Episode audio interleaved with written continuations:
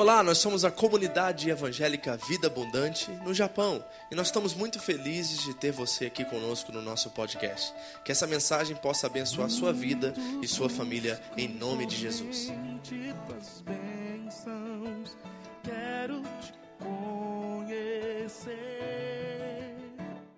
Abra sua Bíblia comigo, nós estamos estudando a carta de Paulo aos Filipenses. E hoje nós estamos no capítulo 2.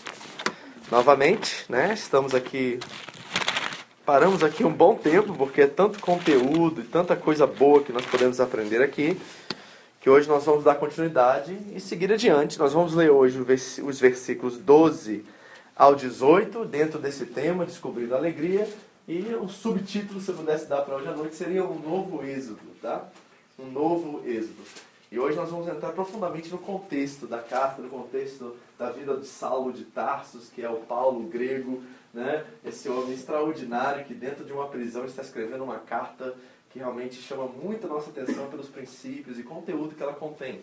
Né? Então é extraordinário ver um homem numa situação como Paulo, correntado a um soldado romano 24 horas por dia, escrevendo sobre alegria. É a carta mais feliz da Bíblia, é a carta de Filipenses.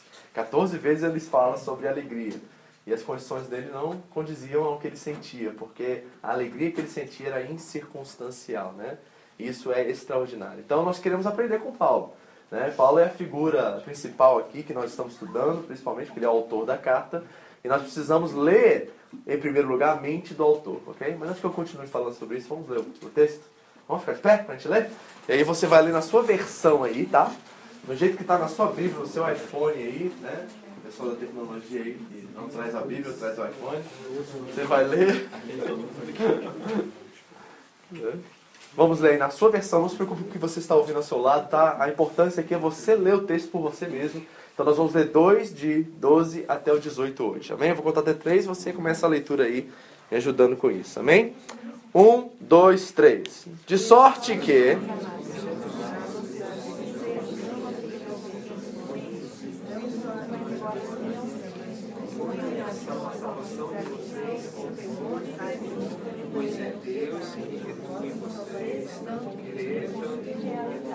de acordo com a Façam tudo sem queixas nem para que venham a casar-se e sem desfile de Deus e pares incorruptíveis e amáveis, a qual como de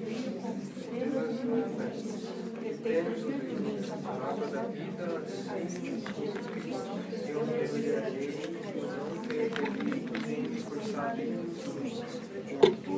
mesmo que eu esteja sendo desacostumado como oferta de bem-vindos no serviço de economia que vocês têm,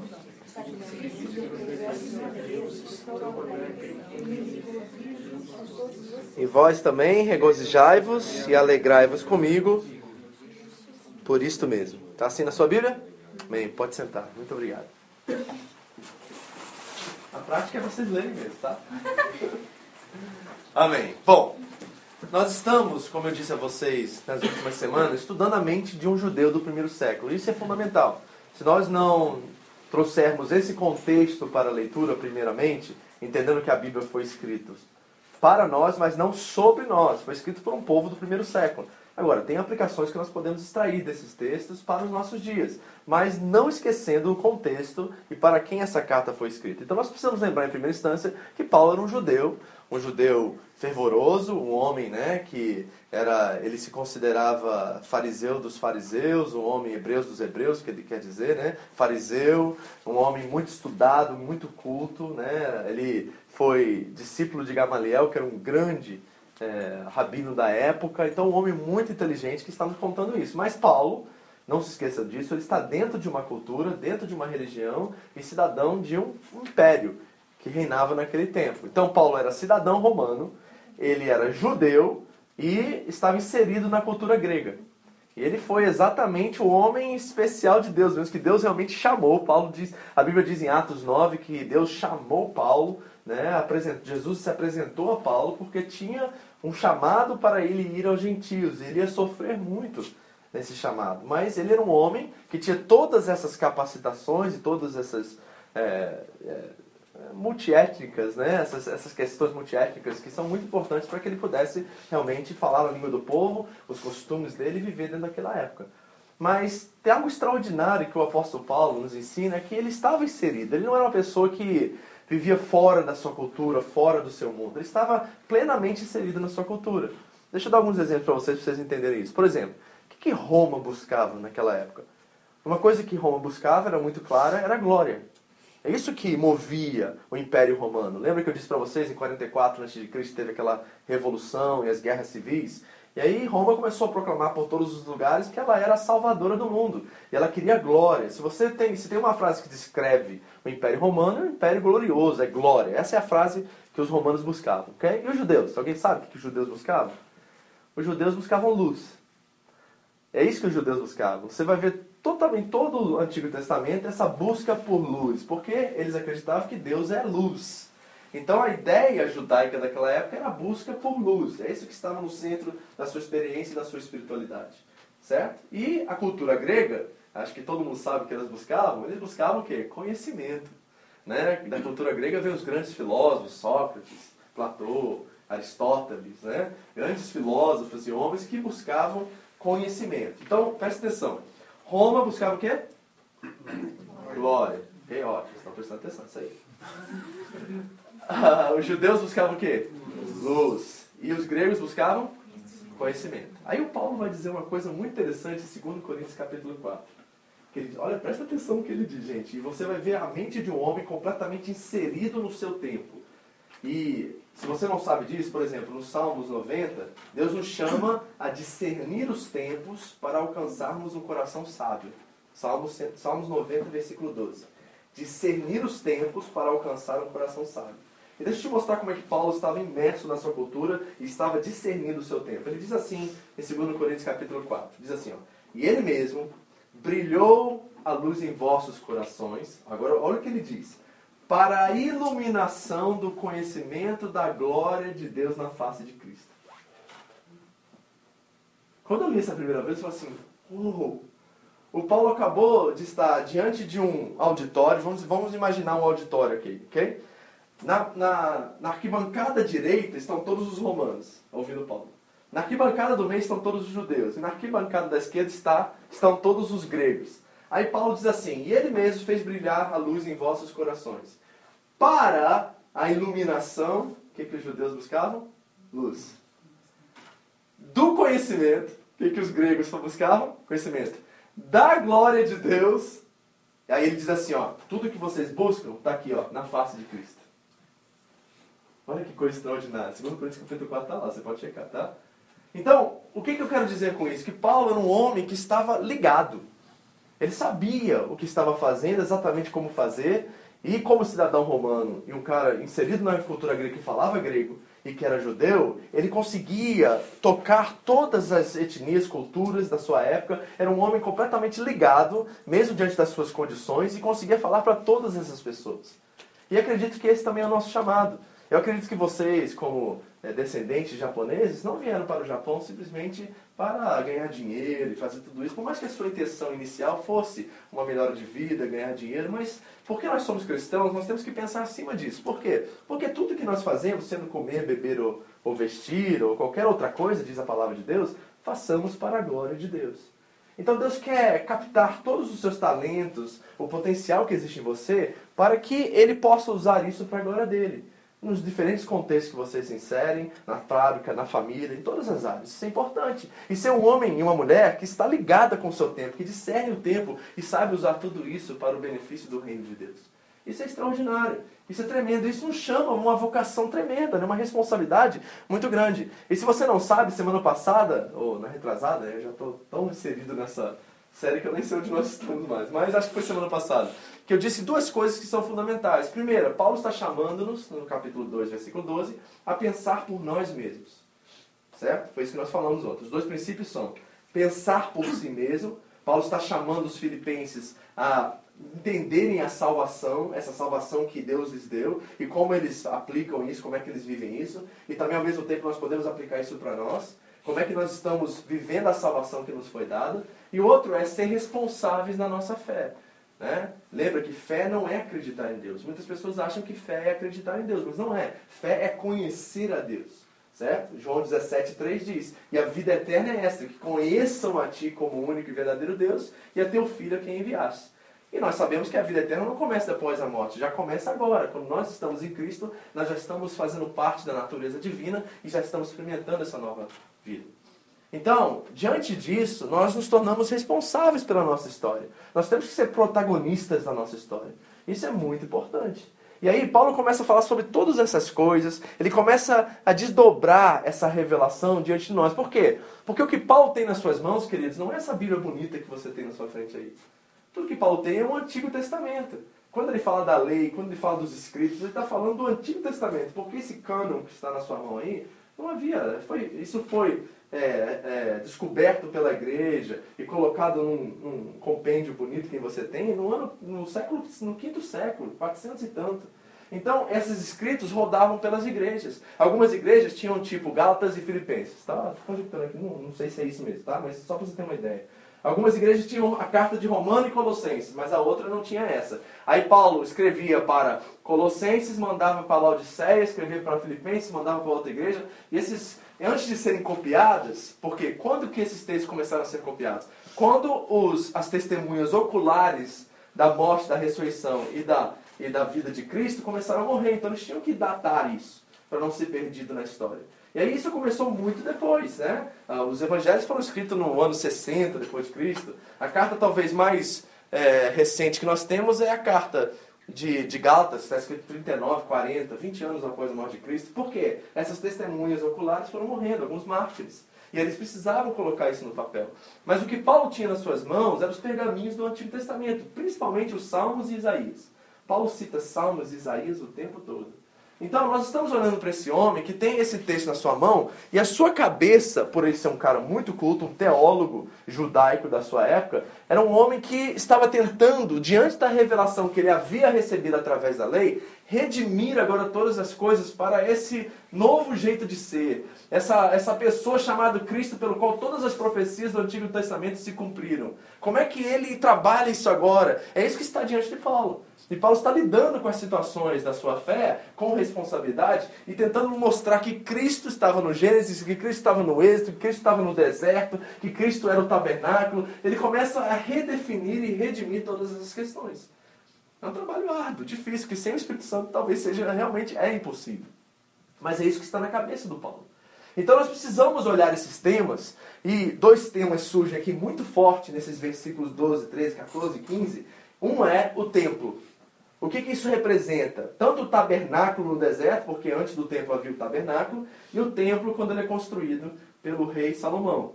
Então Paulo tem o templo em mente em primeira instância. Segunda instância, Paulo tem o deserto, Paulo tem o êxodo, Paulo tem, e se você conhece um pouquinho da história da Bíblia, você sabe que os israelitas ficaram 400 anos no Egito como escravos. E aí, um dia, Moisés, a figura do Cristo, aquele que liberta para a terra prometida, Cristo também é aquele que nos liberta para a vida eterna. Todas essas são figuras e tipos lá de trás. Essa figura do Moisés, ele vai ao Egito e com mão forte Deus tira o povo do Egito para o deserto em rumo à terra prometida. Sabemos que a maioria não chega lá. Ficam 40 anos no deserto, mas o propósito era ir para a terra prometida. Então Paulo também tem esse êxodo diante de você, diante dele, né? Para ser mais claro. E aí, essas figuras, templo, Êxodo, Moisés, estão o tempo todo diante do Paulo. E aí o Paulo está pensando assim, como é que agora eu transmito as mesmas verdades de formas diferentes, porque o contexto é diferente, mas os princípios e aquilo que está por detrás disso são tão é, pertinentes para essa cultura do primeiro século quanto para nós. E como é que nós começamos a conversar sobre essas coisas? É isso que está acontecendo aqui nos versículos 12 e em diante. Paulo está tentando ensinar o povo que, como assim os antepassados fizeram, não façam igual. A experiência que eles tiveram no deserto não seja a vossa experiência. Vocês têm que expandir sua consciência. Por isso que Paulo fala muito sobre metanoia. Essa palavra metanoia é a palavra que está lá em Romanos 12, 2, que diz assim, né? Ah, não vos conformeis com este século, mas renovai os vosso entendimento. Esse renovar o vosso entendimento é metanoia. E o que, que, é, que, que é metanoia? Metanoia é uma expansão de consciência, uma mudança completa de, de consciência, de mente, de pensar, uma forma nova de pensar, um novo jeito de ser. Então Paulo está descorrendo todos esses assuntos aqui nesses versículos. E aí, Algo interessante aconteceu comigo semana passada que encaixou perfeitamente nessa preparação aqui, que eu achei fantástico. Porque quando a palavra se torna vida na vida dos nossos irmãos, na vida das pessoas pelo qual eu convivo, eu sei que realmente Deus está querendo nos transmitir algo. Então o que aconteceu? Domingo após o culto, um, um, a Thaís e o William, vocês conhecem eles, são um casal de irmãos que chegaram seis meses, sete meses aqui no Japão. E eles sentaram comigo, eles estão morando lá em Kikugawa, e se você não conhece Shizuoka Kikugawa, é uma região mais é, rural, vamos dizer assim, né? Agricultura, de agricultura, arroz. Então tem muita, aí não vê muito prédio, né? Tem um centro da cidade que tem os comes, comes e bebes, mas é só isso, não tem diversão nenhuma, é muito rural a área, ok? E eles viveram na cidade o tempo todo.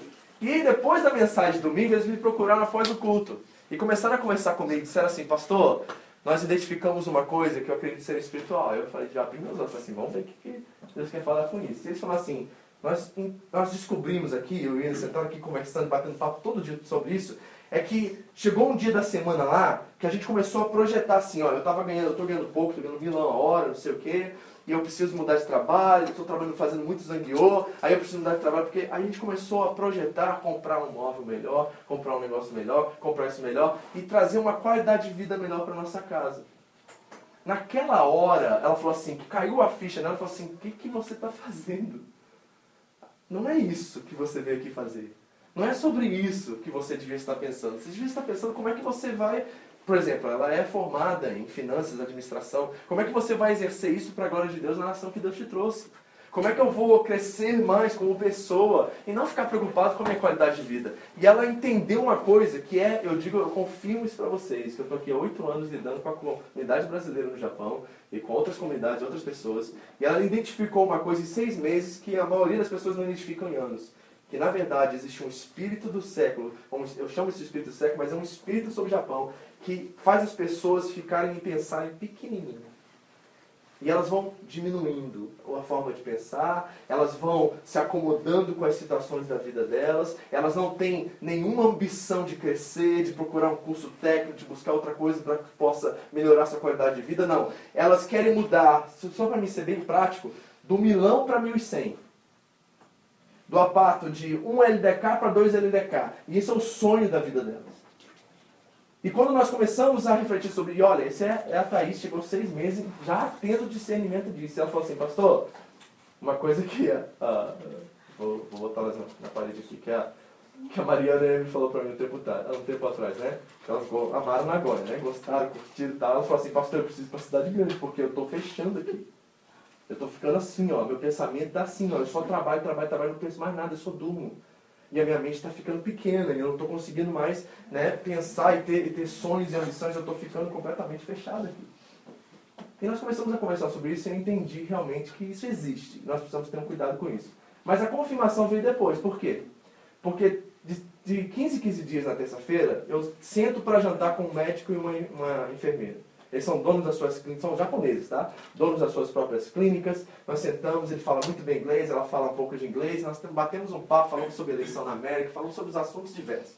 Né? Já, ela já aceitou Jesus comigo numa, numa aula de inglês. É uma coisa extraordinária, um tempo muito precioso que eu tenho com eles.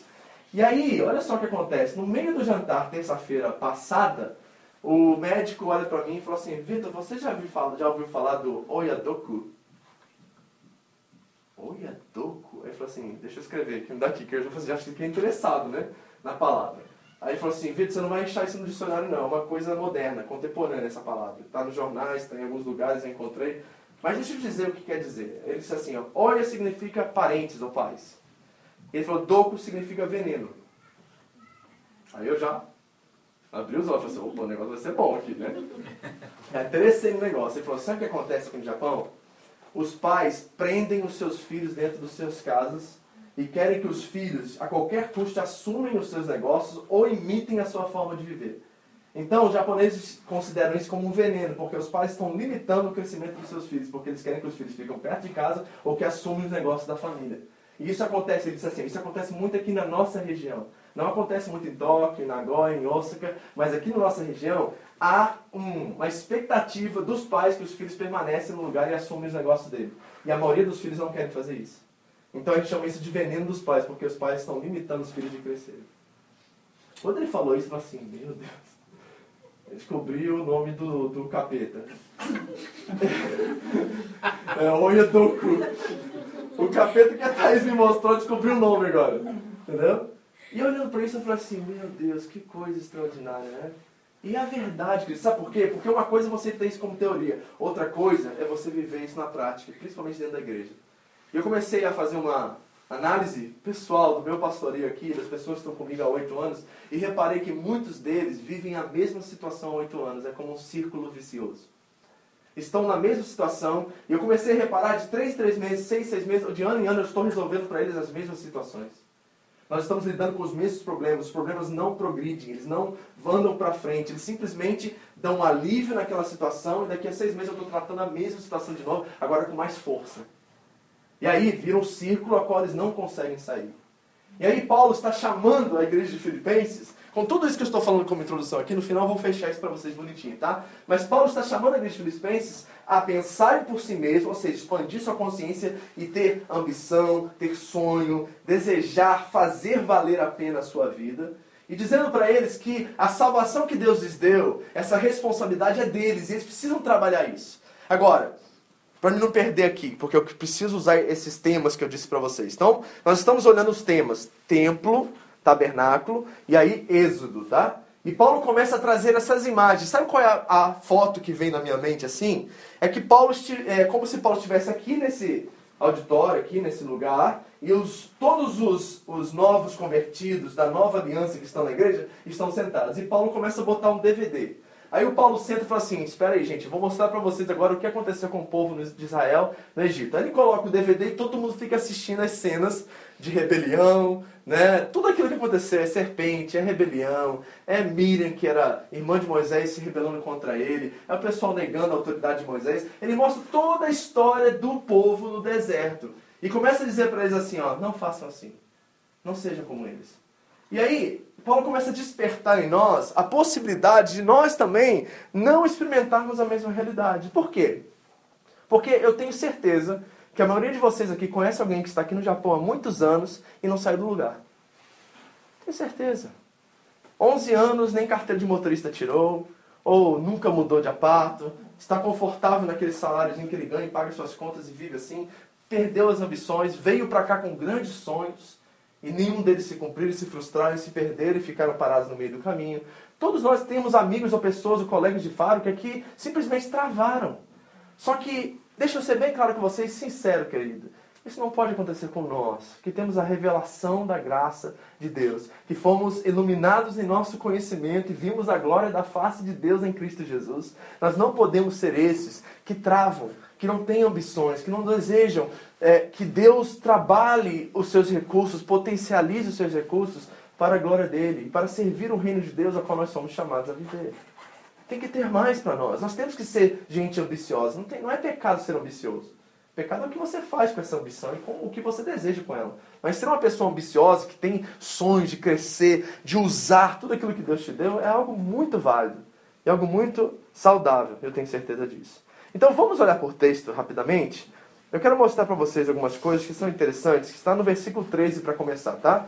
Nós já lemos o 12 semana passada, que diz que de sorte que, meus amados, assim como sempre obedecestes, não só na minha presença, mas muito agora na minha ausência, assim também efetuai a vossa salvação, com temor e com tremor, pois Deus é quem opera em vós tanto querer quanto o efetuar. Eu vou começar de trás para frente, depois vamos voltar no 12, tá? Porque o 13 encaixa mais certinho aqui. Então, o que, que Paulo está falando quando ele diz que Deus opera em vós, tanto querer como efetuar, segundo a sua boa vontade? Bom, lembra da figura do templo, tá? No, no deserto era o tabernáculo. Quando Salomão constrói, é o templo. Agora, o que, que o templo representa para o povo de Israel? Isso é uma coisa que nós precisamos entender. Por quê? Porque muitos de nós achamos que Jerusalém é uma cidade que tem um templo, mas isso não é verdade. Jerusalém é um templo que tem uma cidade. Se você for ver né, a topografia, ou seja, a, as, as linhas da cidade de Jerusalém, você vai ver que tem um templo no centro, agora não tem mais, porque ele foi destruído, mas havia um templo no centro, e ao redor do templo haviam bosques, jardins, e a cidade muito aglomerada, uma cidade muito apertadinha, muito, muitos habitantes e um pouco lugar. Mas a verdade é que Jerusalém não é uma cidade, é um templo ao redor de uma cidade. Por quê? Porque para os judeus o templo era a sua identidade social e espiritual. Sabe o que, que o templo significava para os judeus? Era o lugar onde Deus estava e onde céu e terra intercalavam. Para o judeu era assim, ó, céu e terra existiam. Esse dualismo existiam para eles. Mas é no templo que essas duas realidades se juntavam e se tornavam uma só. Então, quando o judeu pisava no pátio do templo, ele estava literalmente na sua consciência pisando no céu, porque Deus estava ali e ali se tornou a dimensão de Deus estar. Agora você consegue entender por que eles estão lamentando no muro da lamentação? Porque para eles, quando o templo foi destruído, lá em 70 depois de, depois de Cristo, a identidade social e espiritual daquele povo acabou e o céu na terra morreu. Enquanto o templo, por isso que eles tanto oram que o templo seja restaurado, porque para eles Deus não está mais aqui. O templo se foi e Deus se foi também com ele. Então, nós precisamos ter essa, essa ideia do que isso representa para eles, porque isso é fundamental também para a nossa experiência. Sabe por quê? Porque essa verdade também é nossa verdade. Deixa eu mostrar para vocês isso. Por exemplo, quando João Batista começa a pregar no deserto. Qual é a, a frase que João Batista usa? Ele diz assim: Voz do que clama no deserto. Não é voz que clama no deserto, é a voz do que clama no deserto. Ou seja, ele estava representando Deus. E o que isso significa? Já que o templo era corrupto, se você for ler Lucas 3, vai mostrar para vocês que haviam dois sacerdotes, dois sumos sacerdotes em Jerusalém naquela época. E você sabe que não pode ter dois sumos sacerdotes? E se você for ler a lista de Lucas 3, você vai ver que todos aqueles sacerdotes estavam na folha salarial do império. Corrupção. E aí, Deus começa a falar através de João, depois de 400 anos de silêncio, e dizer que ele não estava mais no templo, ele estava no deserto com João. Já começou a mudar o lugar. Já não era mais no templo, agora era com João Batista. E aí, Jesus, quando ele aparece em cena, é batizado por João Batista e tudo mais, e começa a pregar as boas novas do reino, ele se encontra com uma mulher em João 4 muito interessante, uma mulher chamada mulher samaritana na Bíblia. Vocês se lembram dessa passagem?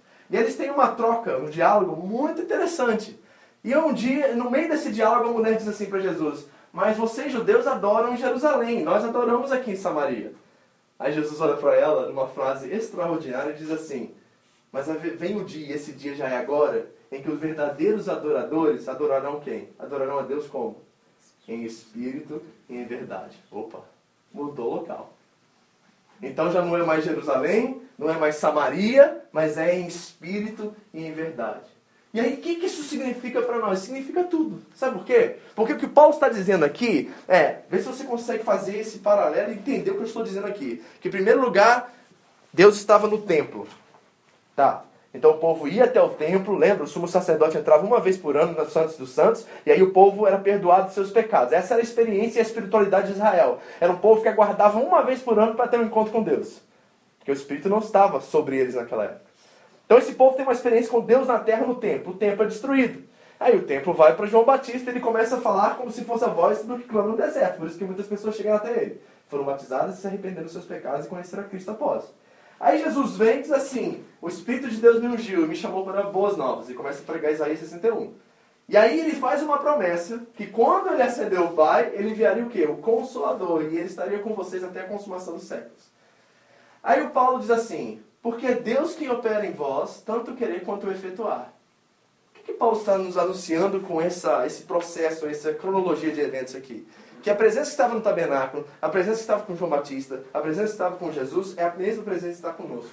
Então, se Ele está conosco, é possível realmente nós mudarmos.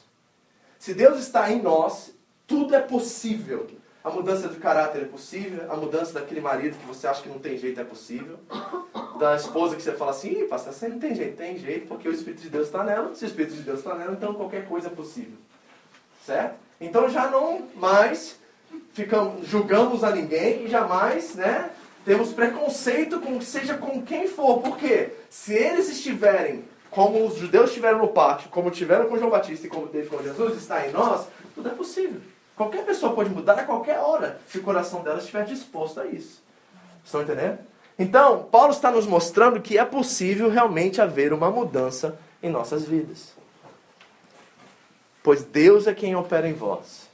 O Espírito habita em vocês, queridos. Então não tem mais desculpa. Desculpa dizer para vocês.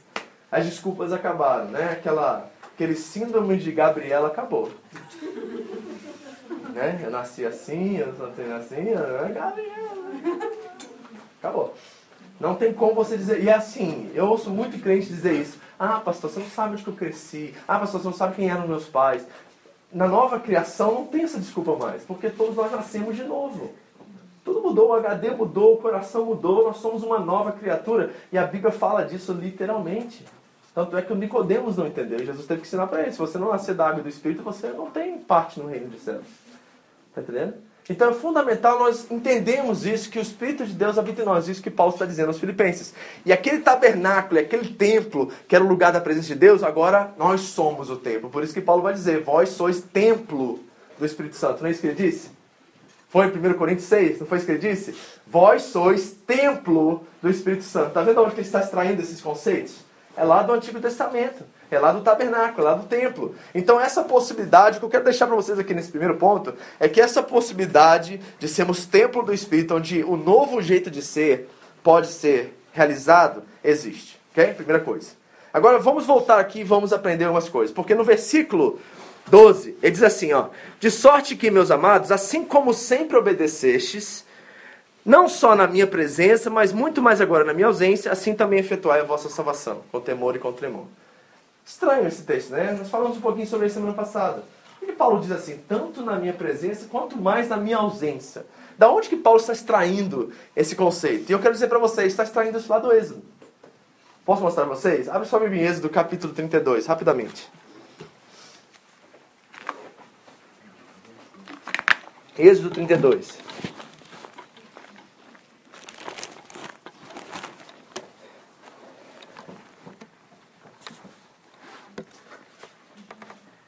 Acharam? Acompanha comigo a leitura. Diz assim.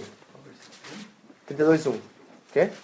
Vendo o povo que Moisés tardava em descer do monte, só para você saber, no capítulo 24, versículo 18, diz lá que Moisés ficou 40 dias e 40 noites no monte. Okay? Então, 40 dias, ok? Quantos anos eles ficaram no Egito? 400. 400 anos. Aí, mais 40 do deserto, vai 440 ou mais, ok? E eles não conseguiram esperar 40 dias. Ok? Agora, eu que nem ouvi um tss, né? Até parece que você consegue também. Você não consegue ficar três dias, né? Começa a orar, aí a coisa não acontece em três dias, você já está lá, né? Ai, será que Deus está me ouvindo? Ai, pastor, ora por mim, ajuda oração. Não é assim que a gente é também? A gente é igualzinho ele, gente. Não vão achar que a gente é melhor. Eles são. A gente, na verdade, eu creio que nós somos piores, na verdade. A gente é mais ansioso do que eles. Eles pelo menos esperaram 40. Eu não sei se a gente esperaria não nessa geração de hoje. Não é verdade? São micro-ondas. É micro-ondas. É. Pois é. Vamos lá. Vendo o povo que Moisés tardava em descer do monte, acercou-se de Arão e lhe disse: Levanta-te, faz-nos deuses que vão adiante de nós. Conta esse Moisés, olha só, olha que desprezo. Conta esse coisinha aí, esse Moisés aí, esse homem, né? Que nos tirou da terra do Egito, não sabemos o que aconteceu com ele. Não sabemos o que lhe sucedeu. E disse-lhes Arão: Tirai os pendentes de ouro que estão nas orelhas das vossas mulheres, dos vossos filhos e vossas filhas, e trazei-mos. Então todo o povo tirou os pendentes de ouro que estavam nas suas orelhas e trouxe Arão.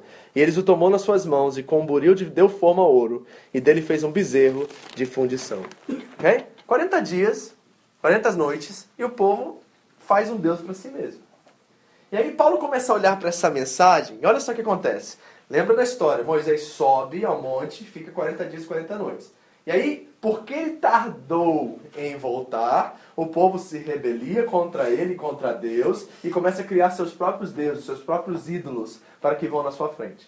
Aí o Paulo olha para a igreja de Filipenses, vamos imaginar que Paulo está com o DVD aqui, o telão, e ele está mostrando nessa fita.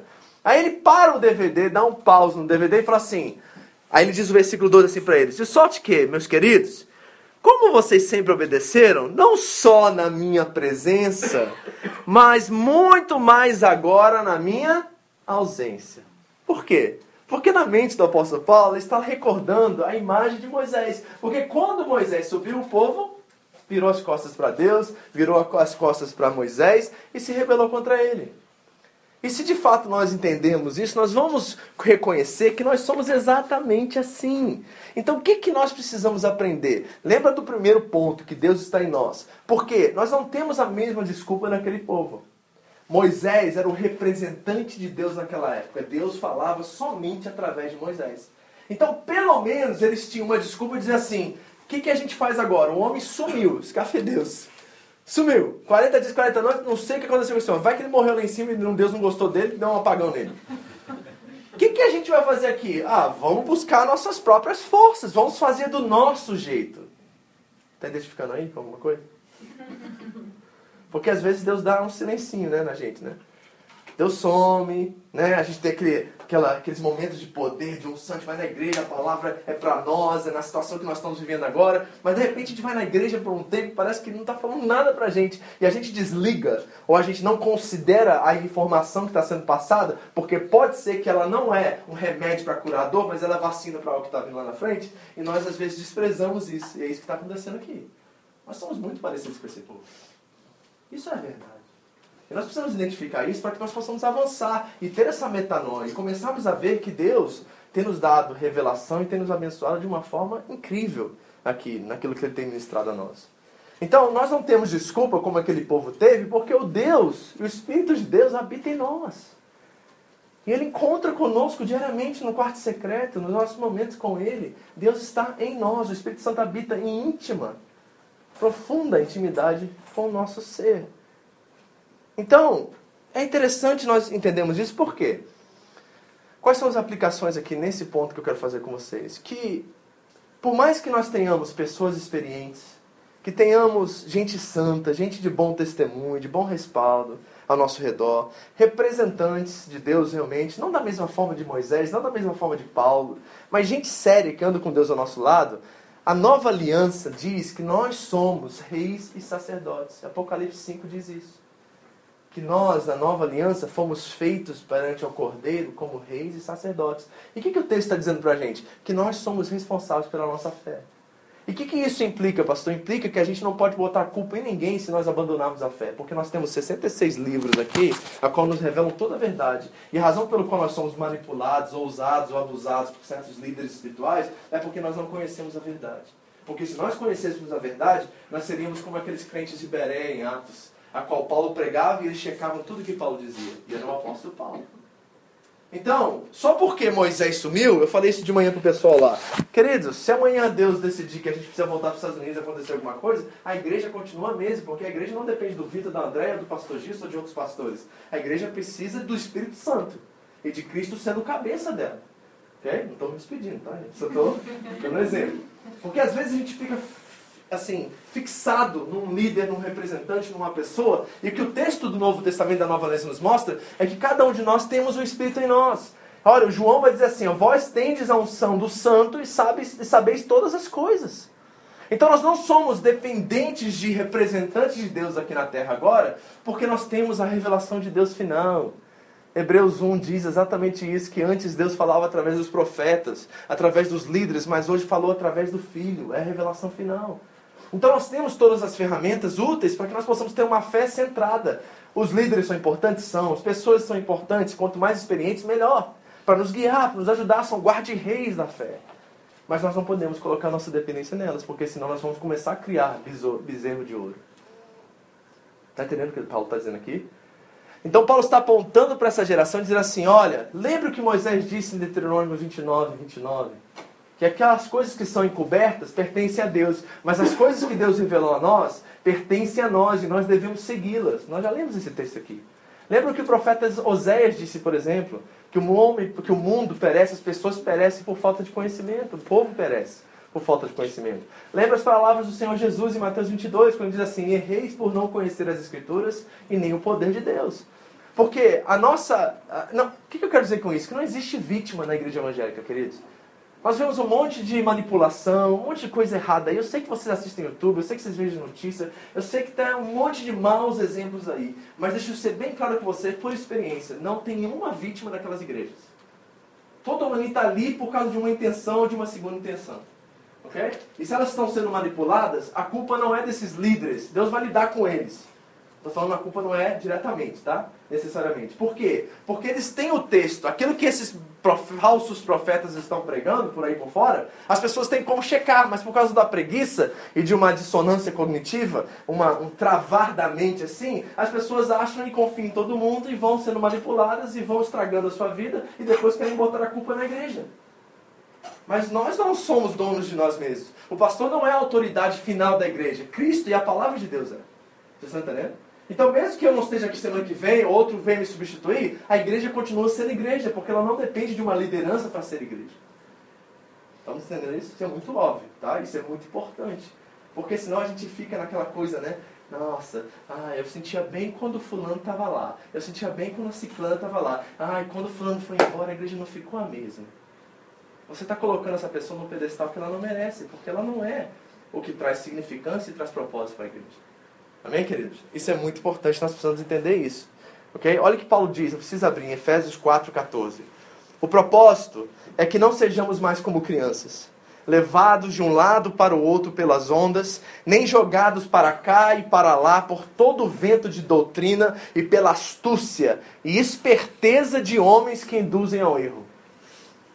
Olha só. E o Paulo falou isso, ó, tem quase dois mil anos, querido. E a gente continua tendo a botar a culpa no fulano porque ele errou, no ciclano porque ele não foi um crente como deveria ser, quando na verdade nós não deveríamos estar seguindo os maus exemplos, mas verificando, checando e vendo o que fazer com isso. Vendo como trabalhar essas coisas, ok? Então, essas questões são importantes para o apóstolo Paulo, para aquela igreja, devem ser para nós também. Agora, pergunta: Onde que eu extraio a força, a graça e a revelação para que eu não faça concessões e nem negocie tudo isso? Ok? Da onde que vem a força agora? Para que eu possa viver essa nova forma de pensar, esse novo jeito de ser, essa, essa fé responsável. Como é que eu vivo isso e onde que eu extraio a força para viver isso? Olha que coisa extraordinária. Agora volte para Filipenses capítulo 2, vamos ler o 14 e o 15.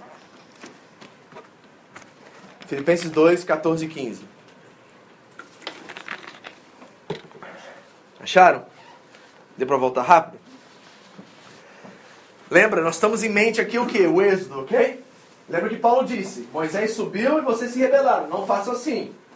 Obedecem tanto na minha ausência, quanto, tanto na minha presença, quanto mais na minha ausência. Ele está com isso na cabeça. Ele está vendo Moisés lá em cima demorando e o povo se rebelando. Ele está dizendo a mesma coisa para os filhos. Okay? Agora, olha como é que ele continua o texto. Vê se recorda o êxodo ou não recorda. 14. Fazei todas as coisas sem murmurações, nem. Quem foi que murmurou? Quem que ficou com saco cheio de maná? Quem que não aguentava mais comer maná? Quem é o povo que falou assim, nossa, batatas é, e as cebolas do Egito? Quem disse isso?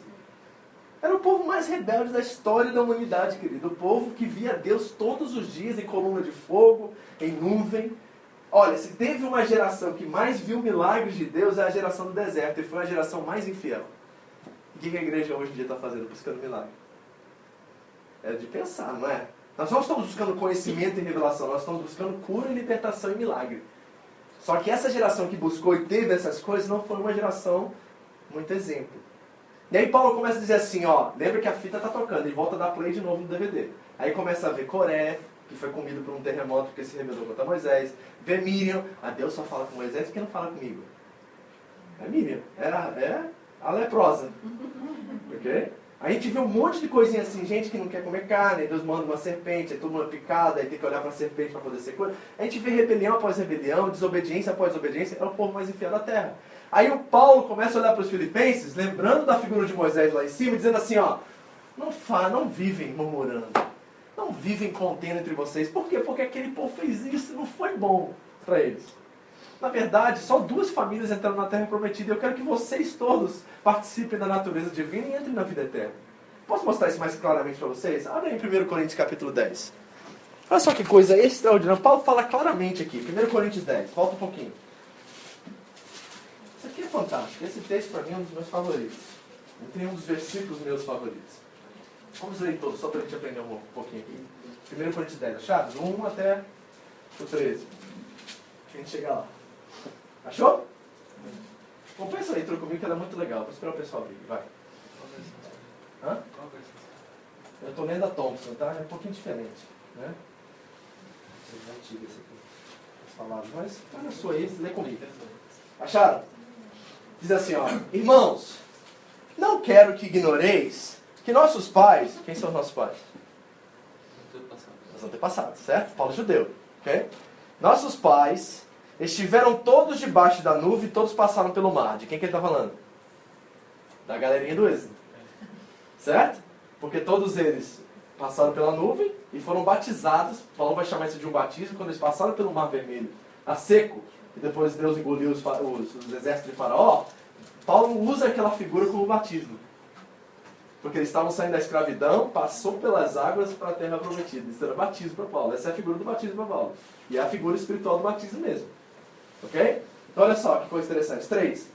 É, dois. Todos foram. Olha só que figura. Todos foram batizados em Moisés na nuvem e no mar. Todos eles comeram da mesma comida espiritual e beberam da mesma bebida espiritual, pois bebiam da pedra espiritual que os seguia. E a pedra era Opa, onde está Jesus? Já deu Jesus no êxodo algum lugar? Não? Eu também não. Então o que, que Paulo está falando? Você está vendo como é que a mente do judeu agora, diante do Cristo ressurreto, a qual ele teve um encontro em Atos capítulo 9, ele está tentando agora redimir e ressignificar todas as coisas, porque a revelação final é Cristo, e ele consegue olhar para trás e começar, ele tem que ler, o Paulo, eu acredito, que o Paulo teve que ler o Antigo Testamento tudo de novo, porque agora ele começou a ver Deus no Êxodo, Deus, é, Jesus no, no, Gênesis, Jesus no Número, Jesus em todas as partes, porque é sobre ele que a Bíblia fala. Pastor, como é que você sabe disso? Lucas 24, lembra? No caminho de Emaús, os dois discípulos caminhavam com ele, e Jesus andou ao lado deles, e eles estavam cegos porque não sabiam que era Jesus, e eles começam a falar, você ficou sabendo o que aconteceu aqui? Né, um homem aí morreu, foi crucificado, falando. Aí Jesus começa a conversar com eles. E o que, que Jesus ensina a eles no caminho? Tudo aquilo que a lei e os profetas diziam era sobre mim. Aí o Paulo está entendendo isso, e fala assim, olha, a comida espiritual, a bebida, o maná, a pedra, a rocha, tudo isso era figura de Cristo, porque Cristo é o pão da vida, Cristo é a água. Olha só como é que Paulo está pensando, você está entendendo? É assim que nós começamos a entender biblicamente o que isso significa. Então ele está olhando para a pessoa de Cristo e ressignificando todo o Antigo Testamento a partir disso. Porque ele consegue ver Jesus em todos os capítulos. Em todas as histórias. Ok? Aí continua. Cinco. Lê para mim, vai. Um, dois, três. Mas Deus.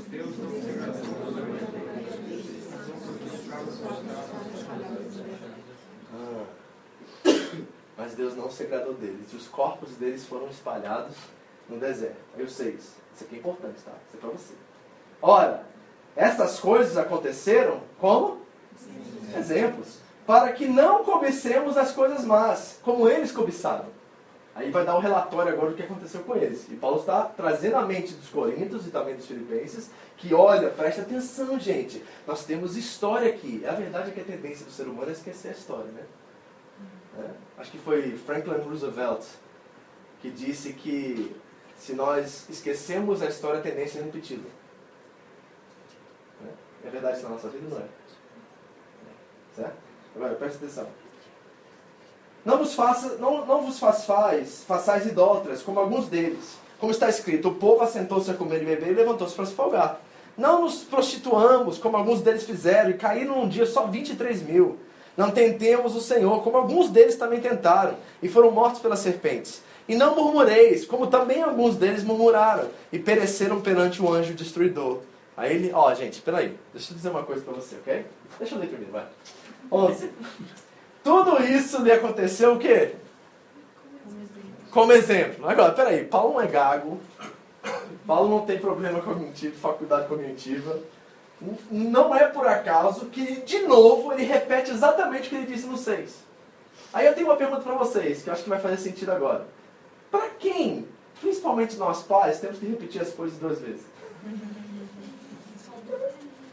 Para criança criança, você tem que falar no mínimo duas vezes, né? Você lá em casa, três, quatro, cada um na sua casa, né? Lá em casa tem que falar, para tomar banho tem que ser umas três, quatro, cinco, né? Mas a gente fala a mesma coisa duas vezes para criança. Então o que, que Paulo está olhando para os coríntios e dizendo? Vocês são crianças e por isso que eu tenho que ficar tratando vocês e dando comidinha na mamadeira, passando talquinho e fraldinha espiritual em vocês, porque vocês não estão preparados ainda. Porque eu falo uma coisa, vocês fazem o contrário. Aí vocês sofrem a consequência e perguntam a Deus por quê. Isso é coisa de criança. Criança que fica fazendo essas coisas. Aí o Paulo repete de novo e está mostrando para a gente que nós somos realmente Corinto, nós somos Filipos, nós somos Colossos, nós somos essas igrejas. Nós precisamos dar um jeito, gente. E começar a ser responsáveis pela nossa história e pela nossa fé. Então ele diz lá, tudo que isso lhes aconteceram como exemplos. E essas coisas estão escritas para aviso nosso, para que para já os que são chegados dos fins dos séculos. Está falando comigo com você. Porque se ele estivesse falando só para Corinto, ele não falava o que ele falou agora. Então é para nós que já o final do século já chegou. Aí o que ele diz no 12. Aquele que pensa estar de pé, cuide para que não caia. Aí o 3 é o meu versículo, um dos meus versículos favoritos da Bíblia. Que diz assim: Não veio sobre vós tentação que não seja humana. Mas Deus é fiel e não vos deixará tentar acima do que podeis resistir. Antes, com a tentação, dará também um escape, para que possais suportar. Que coisa, que versículo. Esse é um versículo que você devia decorar, que é um versículo extraordinário, que na hora da tentação você vai saber que Deus vai te dar força e nunca vai deixar você ser tentado acima do que você pode resistir. Então, nós estamos olhando para a história de um povo rebelde e Paulo está nos anunciando e nos falando que é necessário que nós tenhamos uma mudança de vida. Agora, como é que eu vivo isso, pastor? Porque eu sei que sua mente, sua mente deve estar pensando mil coisas agora enquanto eu estou ministrando aqui. Mas uma coisa você deve pensar, e a coisa é: como é que eu vivo isso para que eu seja responsável com a minha fé, para que eu possa ser pensar por mim mesmo, para que eu possa ter sonhos e ambições em Deus, para que eu possa realmente usar o meu talento e potencializá-lo para a glória de Deus? Como que eu faço isso? Aí o Paulo vai dizer isso para a gente, volta lá em Filipenses, olha o que ele diz no versículo 15 e 16, mas especialmente no 16. Eu vou dar continuidade que eu não li o 15, eu vou ler assim, ó para que sejais irrepreensíveis e sinceros, filhos de Deus inculpáveis no meio de uma geração corrompida e perversa. Quem é a geração corrompida e perversa? É o povo do deserto. E agora ele está aplicando isso a Filipos. Está dizendo assim, não sejam como eles, ok? Novamente. Entre qual resplandeceis como astros no mundo. Aí que ele diz no 16 que é a chave. Então, como é que eu extraio força e como é que eu vivo isso? Ele diz assim, ó, retendo a palavra da vida. Paulo diz aos Tessalonicenses assim, ó, examinai tudo e retende o bem. 1 Tessalonicenses 5 está lá. Então, como é que a gente aplica isso agora? Como é que eu encontro graça para viver esses princípios que nós estamos conversando aqui agora e não voltar atrás como esse povo fez? Não viver no deserto e não viver círculos viciosos. Retendo a palavra da vida. Compromisso com a palavra de vida compromisso em se debruçar sobre as Escrituras e pensar, e analisar, e fazer pergunta, incomodar o seu líder espiritual, incomodar os seus irmãos mais experientes, para que você possa reter tudo. Reter tudo, porque isso é fundamental para a nossa vida. Vai ler o Salmo 119, vai falar sobre a palavra de Deus e a vida que ela traz para nós. A importância que ela tem na nossa vida. E a verdade é que muitos de nós têm a Bíblia na estante, mas não abre ela todas as semanas e nem todos os dias. E aí nós vamos sofrendo as consequências disso, porque a fé vem pelo ouvir e ouvir a palavra de Deus. E fé é conhecer a Deus, e conhecendo a Deus, traduzir tudo. Então, se isso é verdade, provavelmente eu estou mal traduzindo Deus e estou sofrendo as consequências disso. Isso precisa mudar. E sabe o que eu identifiquei? Fui estudar psicologia essa semana para ajudar vocês. Estou lendo um livro sobre psicologia porque eu entendi, depois do que a Thaís e o William me disseram sobre esse espírito do século, depois de que os meus amigos médicos me disseram sobre o Oyadoku, eu comecei a olhar para isso e falar assim: meu Deus, tem que ter alguma coisa que eu possa ajudar esse povo a destravar a consciência, expandi-la e viver para a glória de Deus. Entender que Deus colocou capacitações, dons e talentos que vocês podem exercer hoje e fazer a diferença que vai trazer satisfação para vocês. Porque não é para a igreja que eu estou falando. Você vai usar seus talentos aqui, vai ser útil de qualquer forma, mas é para a sua própria satisfação, porque quando a glória de Deus é vista em nós, nós ficamos alegres e satisfeitos. Isso que Deus quer, porque Deus é bom e Ele quer que nós também vivemos bem. E para viver bem, nós vamos ter que exercitar isso, não enterrar o nosso talento. O que aconteceu na parábola dos talentos com aquele que enterrou? Faca na caveira. Certo? Mas o interessante daquela parábola é que Jesus ainda diz assim para ele: se pelo menos você tivesse colocado no banco, renderia juros. E nem no banco às vezes a gente está colocando, gente. Nem no banco, a gente não está disposto a usufruir disso por causa da vergonha, do medo, da insegurança. Tem um monte de coisas aí que nós podemos rever. Mas chegou a hora, diante do, da revelação que você está recebendo desse púlpito aqui, que não depende de mim, é graça de Deus, da gente assumir nossa postura e responsabilidade. Eu não quero gerar uma igreja de gente bonitinha que vem aqui todo domingo, senta aqui, né, engomadinho, tudo bonitinho, vai lá, entrega seu dízimo, tudo certinho, bonitinho. Não é isso, cara, não precisa disso. Não é isso que nós estamos buscando aqui. Nós estamos buscando um povo que sabe quem é, sabe o que faz, sabe o que quer. E sabe para quem está fazendo todas essas coisas. Que vai para casa e sabe o seu papel como marido, sabe o seu papel como esposa, sabe o seu papel diante da sociedade, papel na escola, papel com os filhos. Gente que tem consciência do que está fazendo. Isso é fundamental. Isso é necessário se nós vamos viver uma satisfação plena em Deus. Porque Jesus nos prometeu vida e vida em abundância. O ladrão é que vem matar, roubar destruir, mas é Jesus que promete vida e vida em abundância. Você tem experimentado essa abundância? Tem experimentado esse, essa alegria de acordar e falar assim, cara, eu estou sendo usado para a glória de Deus e nos mínimos detalhes. E eu, a gente, não, não entra no máximo, porque a gente, brasileiro é assim, 880, né? Aí você fala assim, nossa, pastor, que palavra boa, eu vou ganhar o mundo para Jesus agora. Não! Eu não estou falando de ganhar o mundo para Jesus, você não consegue ganhar nem sua esposa, nem seu filho, cara. Começa em casa. Começa a ser o melhor marido do mundo. Começa a ser o melhor esposo do mundo, melhor mãe, melhor pai. Se você conseguir pelo menos ser um bom marido, você andou uma milha, cara, extra. Entendeu? Porque a gente quer ganhar o mundo, mas não ganha a nossa casa. Que adianta?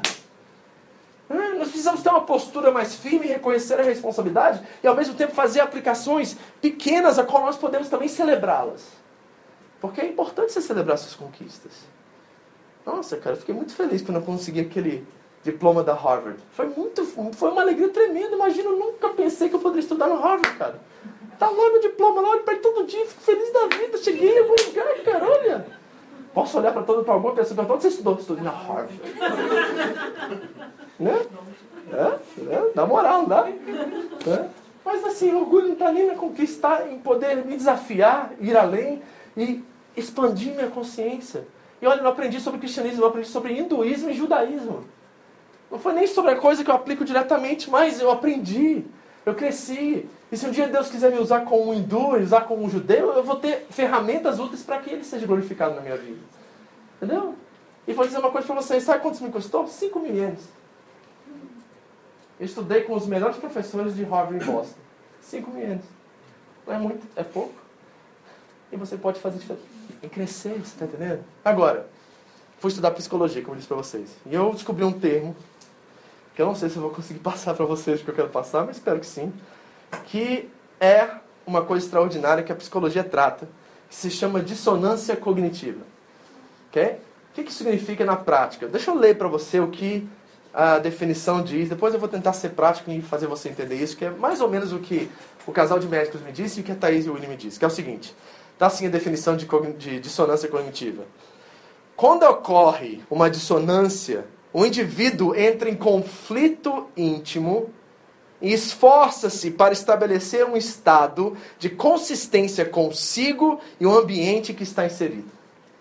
Então, em outras palavras, deixa eu dizer o que, que é. É um pane total na mente. Ok? Deu pane total. Engessamento, cauterizou a mente e você agora não consegue se achar ou encontrar-se a si mesmo diante do seu ambiente e das situações ao seu redor. Deu pane total aqui, você travou e deseja agora ficar confortável, descansar e não mais se esforçar e não mais ter ambição e não mais sonhar, porque aquilo te travou de tal forma que você parou no tempo. É isso que praticamente como uma aplicação aqui quer dizer isso. Aí eu fui descobrir como é que a gente desengessa ou não, ou quebra o gesso. Aí eu fui buscar na psicologia. Sabe o que a psicologia diz? Três coisas. E eu falei assim, essas coisas não funcionam para nós que somos e temos o Espírito de Deus em nós. Deixa eu mostrar para vocês quais são as três opções que o secular, secular quer dizer mundo no latim, que, que o mundo nos apresenta como solução para a dissonância cognitiva. Primeira coisa, substituição. Tentar substituir uma ou mais crenças, opiniões ou comportamentos que estejam envolvidos na dissonância. É assim, ó, joga tudo fora que você aprendeu até agora e vamos usar isso aqui agora. Eu sou crente, crente o, o, cristianismo e a religião cristã não funcionou para mim. Vou mudar para o budismo para ver se funciona. Aí o budismo não funciona, vou mudar para o hinduísmo. Ou então vou virar um, um doidão por aí, paz e amor, e vou ver se esse negócio. É, é uma, uma fé muito pragmática, muito é, é, dependente nos resultados. Então, se o cristianismo funciona para mim, eu adoto como fé, jogo fora tudo que eu aprendi. Se não, eu troco e vou para outra. Então nós substituímos os nossos valores e princípios para ver se nós conseguimos sair desse estado mental, ok? Primeira coisa. Segunda coisa, adicionar informação. O indivíduo tenta adquirir novas informações ou crenças que irão aumentar a sua consistência. Aí, eu vou dar um exemplo prático para você. Você vai na, na fábrica e você ouve fulano. Ah, mulher não tem jeito não, cara. É casado não, mano. Arruma outra. Tem outra aí melhor para você. Ó, oh, informação mas você pega. Aí vai outro lá e fala assim, não, é isso não, cara, tem que fazer isso, tem que fazer aquilo. Não, aqui a gente vive com um jeitinho brasileiro, entendeu? Aí tem que fazer a cota, então vamos lá, cara, dá um jeito na máquina e faz a informação. Aí você vai adquirindo informação, adquirindo informação, você vira um, um cheio de, de, informação e você pensa que agora você sabe muito mais do que antes, mas você ficou mais confuso do que seu estado anterior. É? Adicionar informação. Terceira posição que o mundo dá para resolver essa questão da dissonância: esquecer.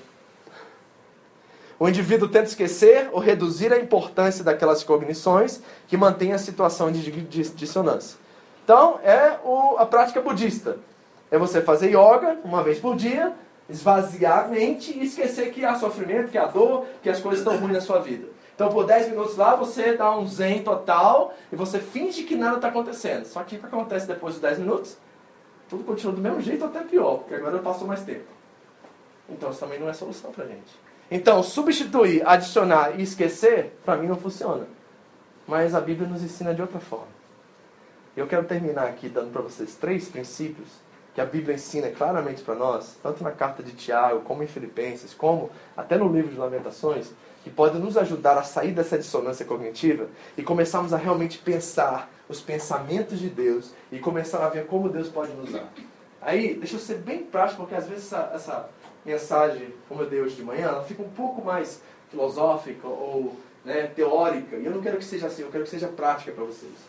O que, que significa quebrar a dissonância cognitiva, pastor? Significa que o Alex, o Edson, o pessoal, o Rafael que trabalha no caminhão, eles precisam pensar enquanto eles dirigem de como aquela ferramenta e como aquele recurso que Deus colocou nas mãos, dele, nas mãos deles podem também ser usados para a glória de Deus.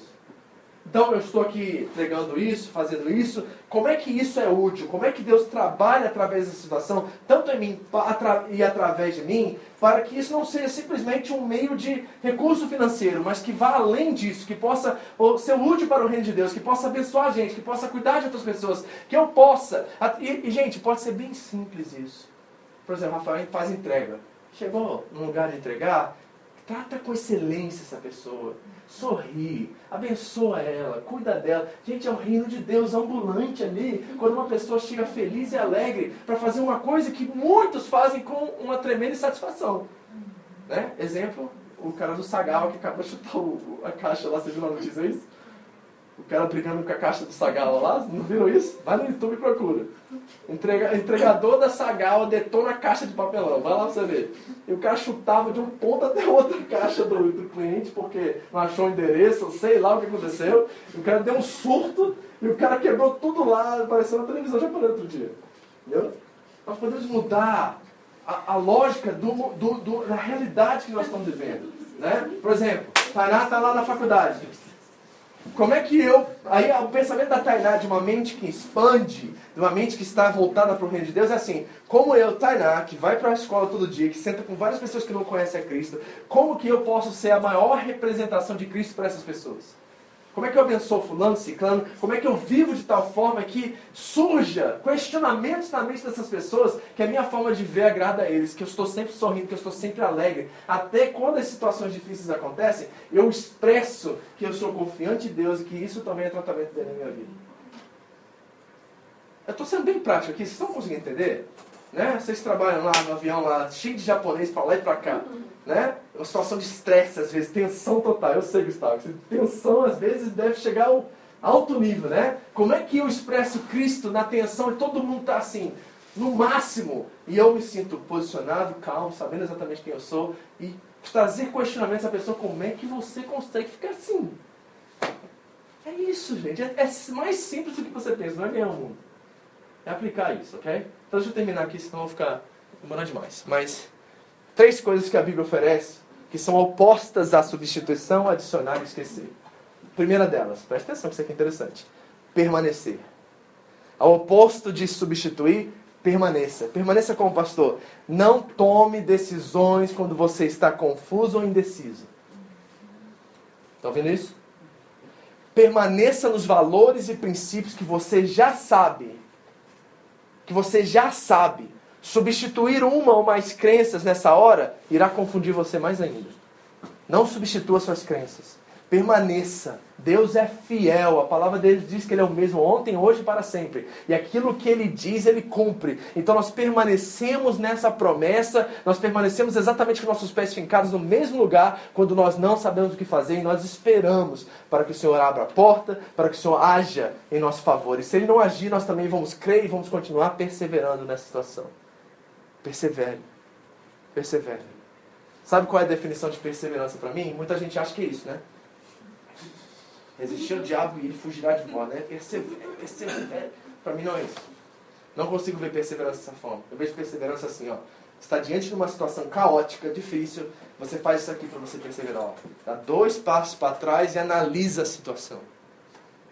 Permanece aqui, fincado, não sai do lugar, mas avalia as perspectivas diferentes, conversa com dois, três, quatro pessoas, descubra o que aquela situação está tentando ensinar na sua vida, o que aquilo significa para você, o que você precisa mudar a partir daquilo. Você faz uma análise de, de trás, assim, ó, para que você entenda exatamente o que você deve fazer. Fincado. Permanecer é fundamental. Ok? Segunda coisa, viver. Deixa eu dar um versículo para você, em caso você queira do permanecer. Tiago 4,8 diz assim: Aproxime-se de Deus e ele se aproximará de vós. Pecadores, limpem as mãos, e vocês que têm a mente dividida, purifiquem o coração. Porque não é uma questão de comportamento, é uma questão de coração. E onde está a nossa confiança? Okay? Segundo, viver. Viva e seja consistente com aquilo que você já sabe. Enquanto você não saber viver o que você tem em suas mãos hoje, por mais simples ou difícil que seja, não acrescente nada. Okay? O cara quer fazer discípulo, ser um bom crente, ganhar muitas vidas para Jesus, mas não consegue ganhar a esposa. Não consegue ganhar os filhos. Não consegue fazer a diferença no lugar onde Deus o colocou. O que eu tenho já nas minhas mãos é demais. Eu não posso criar mais responsabilidades, porque eu não dou conta nem daquilo que está nas minhas mãos. Então eu preciso ser consistente e valorizar aquilo que está nas minhas mãos e me responsabilizar por aquilo. E quando aquilo se tornar uma área qual eu estou convicto e certo do que eu estou fazendo, aí eu posso acrescentar mais responsabilidades. Mas em vez de você adicionar informação, não adicione informação. Viva o que você já sabe, naquilo que você crê. Permaneça nessa promessa. Amém? Segunda coisa, texto. Filipenses 3,16, uma carta que nós vamos ler na frente. Diz exatamente isso. Então, somente vivamos segundo aquilo que já alcançamos. Vivamos segundo aquilo que já alcançamos. O que você tem hoje de informação é aquilo que você vai ser responsabilizado. Então não adianta você ficar adicionando um monte de coisa, né? Aí a pessoa fala assim pra mim, pastor, eu quero aprender inglês. Aí tá, vamos entrar no inglês? Vamos. Aí eu descobri na outra semana que o cara entrou no japonês, entrou no espanhol, entrou no chinês, o cara que acho que é o, o, o Matrix, que ele vai ensinar, aí aprende inglês. Só pode ser, né? Porque como é que você vai aprender quatro línguas ao mesmo tempo? Não tem condições, cara. O cara vai falar espanhol, misturar com japonês, com inglês, vai dar uma confusão total. Porque a única coisa que ele consegue fazer hoje é isso, então faça isso bem. Faça isso com excelência, ok? E terceira coisa, trazer a memória. Três coisas: permanecer, viver e ser consistente no que vive, o que sabe. E, se, e terceiro, trazer a memória. Por quê? Porque o mundo diz esquece o problema. A Bíblia diz assim: traz à memória aquilo que te traz esperança. Traz à memória. A Bíblia não diz esquece. A Bíblia diz assim: ó, lembra-te. Porque aqueles que não reconhecem, ou descobrem ou aprendem através da história têm a tendência a repeti-la. E o que eu tenho reconhecido no Japão é que tem uma comunidade brasileira aqui que vive círculos viciosos. E de meses em meses estão na mesma realidade não conseguem sair de lá, porque não adquirem informação para sair. Então nós precisamos ter um povo que não esquece, mas resolve o problema. Porque esquecer piora, gente. Esquecer não resolve, esquecer piora. Então nós encaramos, nós somos crentes, nós encaramos os problemas, nós, os problemas, nós somos adultos e nós trazemos à memória aquilo que nos traz esperança. É isso que o profeta disse em Lamentações. É isso que Salomão disse. Lamentações 3, 21. Quero trazer à memória aquilo que me traz esperança. Então, quando o problema está diante de nós, nós lembramos das promessas de Deus. Nós permanecemos no mesmo lugar e nós vivemos consistente com aquilo que está em nossas mãos. Essa responsabilidade de fé que Paulo está nos chamando. É esse jeito de pensar por nós mesmos. É essa forma de avaliar o passado. Todos vocês aqui podem olhar para o seu histórico de vida e avaliar decisões péssimas que você tomou. E o problema é que muitos de nós estamos tomando as mesmas decisões hoje, depois de 10 anos de aprendizado. Então chegou a hora da gente parar de ter que ouvir como criança. Não faça isso, para. Né? Porque quem fala para, não faça isso é pai com filho, criança. E está na hora de nós comermos comida espiritual. Está na hora da gente se responsabilizar por nós mesmos. Paulo diz assim, ó, não sejam irrepreensíveis, mas sejam sinceros, filhos de Deus inculpáveis, no meio de uma geração corrompida. Vivemos ou não vivemos no meio de uma geração corrompida e perversa? E o que, que essa geração corrompida e perversa precisa? De ver a revelação da glória dos filhos de Deus. É isso que a criação está gemendo, como diz Paulo em Romanos 8. Então nós precisamos assumir nosso papel, nossa postura. Como crentes e sermos verdadeiros crentes. Hoje pela manhã nós oramos como igreja, uma meia hora juntos. E nós declaramos que nós vamos ser melhores pais, nós vamos ser melhores maridos, nós vamos participar efetivamente das nossas famílias, nós vamos nos responsabilizar por nossas tarefas, nós vamos ser cristãos na cidade, na, na, na cidadania, que representam realmente, que fazem a diferença, que não passa na rua e acabou a água e joga no chão, mas que joga na lata de lixo, que é coerente com aquilo que vive, que realmente mostra e revela Cristo para todos. Cristo para todos. Ok? Outro dia, um dos nossos irmãos na fábrica passou uma situação terrível. Que teve que encontrar com outro crente lá e ele falou para ele assim: Ou oh, os caras lá da outra linha tá fazendo só 120 pés por dia, por que, que você faz 135? Crente, olha. Cara, vamos fazer que nem os caras, a gente sai mais cedo e tal, dá pra ir embora. Aí esse rapaz olhou pra ele e falou assim: Cara, meu contrato diz que eu tenho que fazer 135. E se eu não fizer 135, eu estou indo contra a lei do contrato que eu assinei. Eu não posso fazer 120, não posso fazer os esquemas que ele faz. Falei assim, ó, oh, pô, nada a ver. Falei assim, tu é crente ou não é, cara? Você vai viver de acordo com o padrão mundano ou você vai viver de acordo com a integridade, a justiça e aquilo que Deus mostrou? Bom, só pior pesado, né? Quando o mundo encara um crente de verdade, meu irmão, apavora, viu? Causa temor e tremor, viu? Mas é isso que nós estamos vendo aí fora. E essa é a experiência de vocês. Eu sei que vocês passam todos os dias por uma situação parecida com essa a qual você precisa fazer concessão, concessão ou negociar alguma coisa. E eu estou orando e pedindo a você nessa noite que você não faça isso. espere, vamos ver o que Deus faz. É melhor você ser mandado embora do seu trabalho do que ser fiel e fiel a Deus. Te garanto isso. É melhor você seguir o que a firma pede a você e os padrões que foram escritos no seu contrato para você cumprir, do que você entrar no esquema de muitos aí e ser mais um na massa de manobra.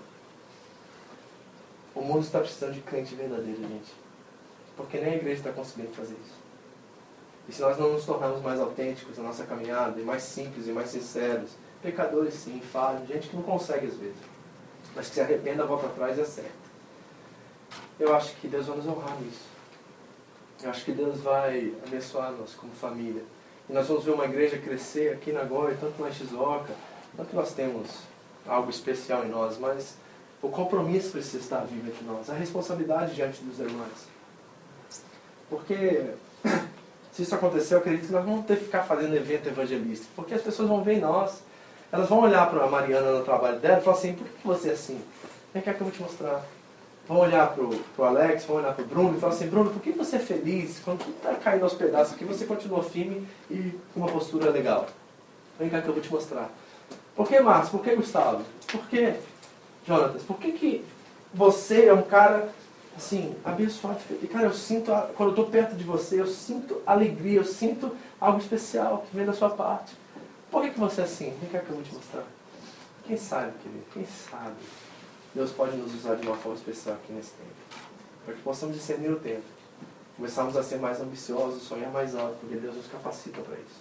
E sairmos do nosso lugar de conforto, onde estamos engessados, para viver algo que Ele tem para nós. Amém? Esta foi mais uma mensagem da comunidade evangélica Vida Abundante no Japão, a SEVA.